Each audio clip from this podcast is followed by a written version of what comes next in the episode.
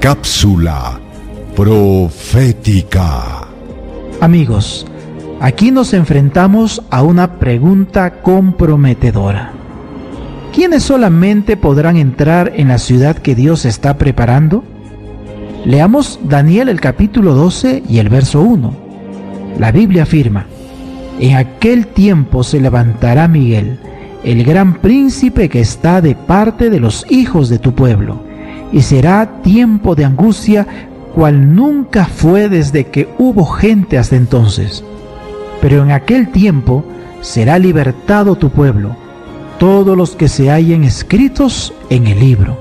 Y Apocalipsis el capítulo 21 y el verso 27 dice de manera categórica, no entrará en ella ninguna cosa inmunda o que hace abominación y mentira, sino solamente los que están inscritos en el libro de la vida del Cordero. Amigo, amiga, ¿quiénes solamente podrán entrar en la ciudad que Dios está preparando? Según lo declarado por la Biblia, concluimos que toda persona que acepte a Jesús como su Señor y Salvador y tenga su nombre escrito en el libro de la vida. Un día este libro será abierto, Apocalipsis 20:12, y solamente los inscritos en el libro recibirán la vida eterna y la corona de la victoria.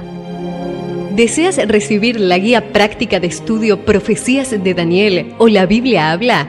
Solicítalo hoy mismo escribiendo a esperanza.nuevotiempo.org